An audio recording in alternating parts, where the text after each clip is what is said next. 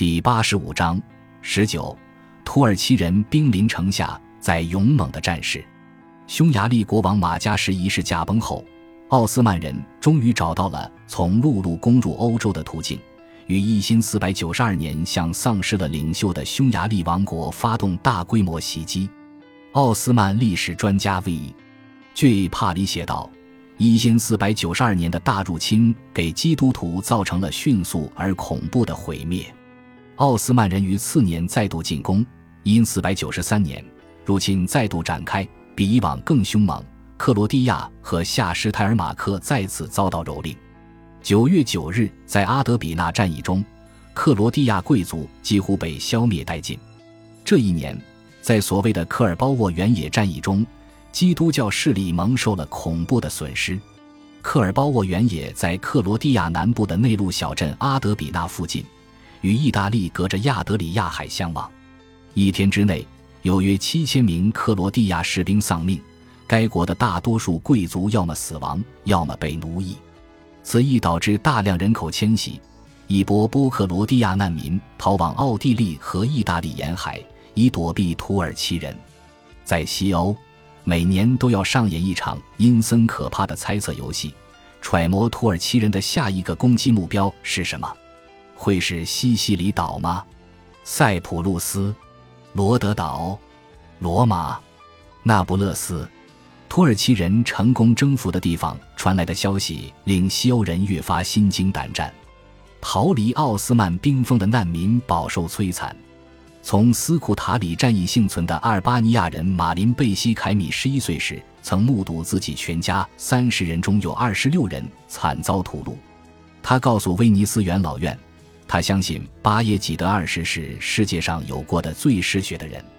多年后，他回忆道：“我亲眼看到威尼斯人血流成河，我看到不计其数出身最高贵的公民被迫逃亡。”我看到有多少高贵的将领阵亡，我看到多少港口和海岸堆满了声名显赫、出身高贵的人的尸体，有多少船只被击沉，我看到多少被打败的城市销声匿迹。回忆起我们时代的恐怖危险，简直让所有人的心为之战栗。奥斯曼和阿拉伯史料保存至今的文献表明，基督徒的恐惧不是空穴来风。波斯学者伊德尔斯比特里希讲到奥斯曼军队攻击黑山的扎布利亚克城堡和阿尔巴尼亚的德利希特城堡时，说有一次穆斯林武士看到一群基督徒正在企图坐船逃走，船上还载着他们的家财细软。那些勇敢的英雄从未见过这样的船只，上面装满无法用语言描述的珍贵战利品，更不要说漂亮的男孩以及如同天堂处女一般美丽的女人。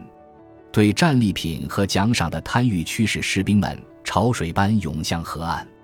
一大群受过训练、精通游泳的人脱下衣服，跳入水中，牙齿咬着剑。他们拼命的游，让他们的勇气之剑大显神威。一眨眼功夫，他们就用利剑砍倒了异教徒，俘获了所有亲眷和美女。他们还缴获了大量战利品、金钱和数不胜数的财物。奥斯曼土耳其人对他们所谓异教徒的死是麻木不仁的。一份记载斯库塔里围城战的奥斯曼史料对顽强抵抗土耳其人进攻直至饿死的居民表达了鄙夷。奥斯曼编年史家凯莫尔帕夏扎德写道：“那些肮脏的猪找到什么就吃什么，什么都吞得下去，也不管干净还是脏，这已经很糟糕了。”但奥斯曼帝国对社会各阶层女性的压迫越来越严重，原教旨主义的正统思想对女性行为举止的管制越来越严格。像伊莎贝拉女王那样意志坚强、思想独立的女性，一定会极其憎恶关于土耳其人统治下女性生活的报告。作为四个女儿的母亲，这些报告一定会让她尤其感到不寒而栗。奥斯曼统治者不仅宽恕强奸被俘基督徒女性的行为，甚至大加鼓励。海盗巴巴罗萨和他的编年史家撰写他的回忆录时，巴巴罗萨描述他的父亲于因四百六十二年在土耳其人征服米蒂利尼时俘虏了他母亲。苏丹穆罕默德二世从基督徒手中夺取米蒂利尼之后，在当地留下了一队士兵。他们没有带女眷前来，当地也没有可供他们迎娶的摩尔女人，因为岛上所有女人都是基督徒。于是他们请求苏丹给他们一些女人，以便继续为他效力。伟大的苏丹觉得他们的请求有道理，命令他们从基督徒的女儿们当中娶妻。因为基督徒不愿意将女儿给他们，于是他们用武力抢夺女人，娶了她们。就这样，他们得到了奖赏。这片土地得到了守卫，士兵们得到女人之后心满意足。巴巴罗萨的母亲原是个寡妇，后来与新丈夫生了四个儿子和两个女儿。儿子们成了海盗，袭击基督徒船只，以俘获基督徒和犹太人，并将其奴役为业。新苏丹巴耶济德二世比他父亲穆罕默德二世更为保守和正统。十四世纪。西欧商人说，奥斯曼帝国的大街上到处是女人。到16世纪，商人们报告称，街上很少看到女人。随着时光流逝，女人们被要求用宽大的长袍遮蔽自己的身体，最终有些女人不仅盖住了头部，还遮挡了脸和眼睛。被允许出门上街的时候，就只能跌跌撞撞地走路。根据许多年后土耳其内政部发布的报告，这些年里。女性的处境越来越差，而西方访客根本看不到奥斯曼女人。女人越来越多地被圈进家中，生活在高墙环绕之中，只能通过网格窗看到阳光，常常受到宦官的守卫。他们被禁止与男人一起到公共场所，甚至与丈夫一起上街也不行。对女性的教育被认为是有问题的，甚至接近土耳其政府所说的罪孽。女性必须与外界隔绝。一份政府报告写道：“就连她的手指尖也不可以被看到。”奥斯曼人非常鄙视基督徒的做法，即允许女性与男人生活，并在无人陪护的情况下抛头露面。奥斯曼人艾弗里亚切莱比出身于一个和宫廷有关系的富户，在17世纪初撰写了他的游记。他参观了维也纳附近的一座度假城镇。城墙环绕的维也纳城的所有异教徒贵族和显要人士，都在这座城市及其花园和果园休闲娱乐达数周数月之久。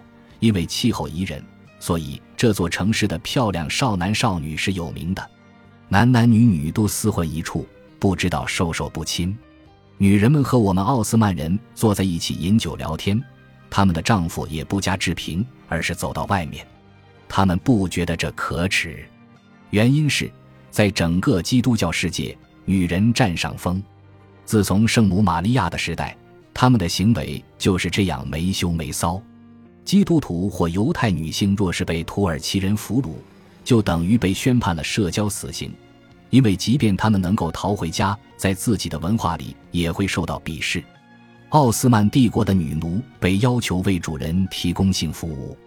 奥斯曼人奉行一夫多妻制。这是对女性的歧视和践踏。基督徒和犹太人的习俗都是禁止一夫多妻制的，所以，如果基督徒或犹太人女性在土耳其人统治下结婚，然后逃回家，也仍然算是犯了罪孽且违反法律，因为他们参与了一夫多妻的婚姻。当然，奴隶制不是奥斯曼帝国独有的现象。一五零零年，奴隶制在全世界都很普遍。在卡斯蒂利亚和阿拉贡，大多数战俘被当作家奴；在格拉纳达战争中被俘的一些穆斯林，如马拉加围城战中被俘的穆斯林，也被奴役。伊莎贝拉的每个女儿结婚并离开西班牙的时候，随行队伍中都有两到三名奴隶。但在奥斯曼土耳其，奴役基督徒是帝国最重要、利润最丰厚的产业。袭掠行动和不断的军事扩张为其源源不断的提供奴隶。基督徒无论贵族或农奴，都面对同样的被奥斯曼人奴役的威胁。每年有数万基督徒遭奴役。据巴巴罗萨自己的记录，他毕其一生拐卖了至少四万人。十六世纪初的十年，每年俄国和波兰有约一万七千五百人被掳走为奴。东欧奴隶贸易规模如此宏大。以至于奴隶和斯拉夫人这两个词产生了关联。土耳其人征战时有专业的奴隶贩子随军，负责聚集俘虏并为其估值。奴隶披枷带锁，被分为十人一组，被驱赶着行进。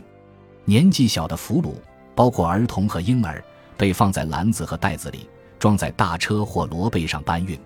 有时，儿童被认为很有价值，因为他们可以被收养、被训练成劳工或者性奴。